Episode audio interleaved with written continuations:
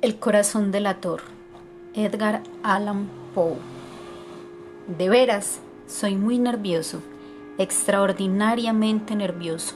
Lo he sido siempre, pero ¿por qué dicen que estoy loco? La enfermedad ha aguzado mis sentidos, pero no los ha destruido ni embotado. De todos ellos, el más agudo era el oído. Yo he escuchado todas las cosas del cielo y de la tierra, y bastantes del infierno ¿Cómo entonces he de estar loco?